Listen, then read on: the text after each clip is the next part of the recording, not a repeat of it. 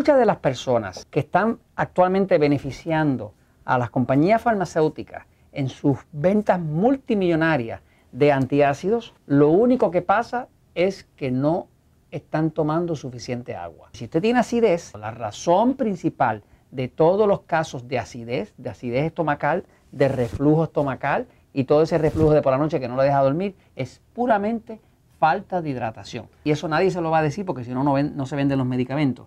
Cuando una persona consume alimentos, esos alimentos entran, pasan por el esófago y llegan al estómago. Del estómago van entonces a pasar por el intestino, que es la parte del sistema digestivo, que es donde se, hace la absorción. El proceso primario que pasa es que después de usted mascar los alimentos, los alimentos entran al estómago. Cuando ese alimento cae aquí, el cuerpo para poder digerir ese alimento tiene en las paredes del estómago, hay unas células que producen ácido hidroclórico. Ese ácido tiene que ser lo suficientemente fuerte como para que si usted mañana decide comerse una chuleta de cerdo, lo pueda romper. Ese ácido hidroclórico que produce la pared del estómago es lo que hace que empieza a romper este alimento.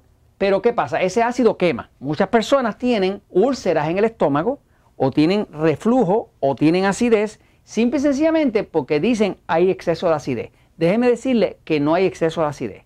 Lo que está viendo es exceso de ácido causado por falta de los líquidos que se necesitan alcalinos para el cuerpo controlar eso. Pero hay otras células acá que también producen una sustancia que es contraria al ácido, que estamos hablando del bicarbonato de sodio. El bicarbonato de sodio es una sustancia bien alcalina, que es el contrario de ácido, que produce el mismo estómago. Pero ¿qué pasa? Para el cuerpo poder crear bicarbonato de sodio necesita agua. Cuando el cuerpo no tiene suficiente agua, porque usted no ha consumido suficiente agua, pues no puede crear suficiente bicarbonato de sodio entonces va a haber un exceso de ácido. Ese ácido, una vez que ya está haciendo la digestión del alimento, también empieza a digerir la pared de su, la pared de su estómago, se le empieza a digerir. Y esa es la acidez.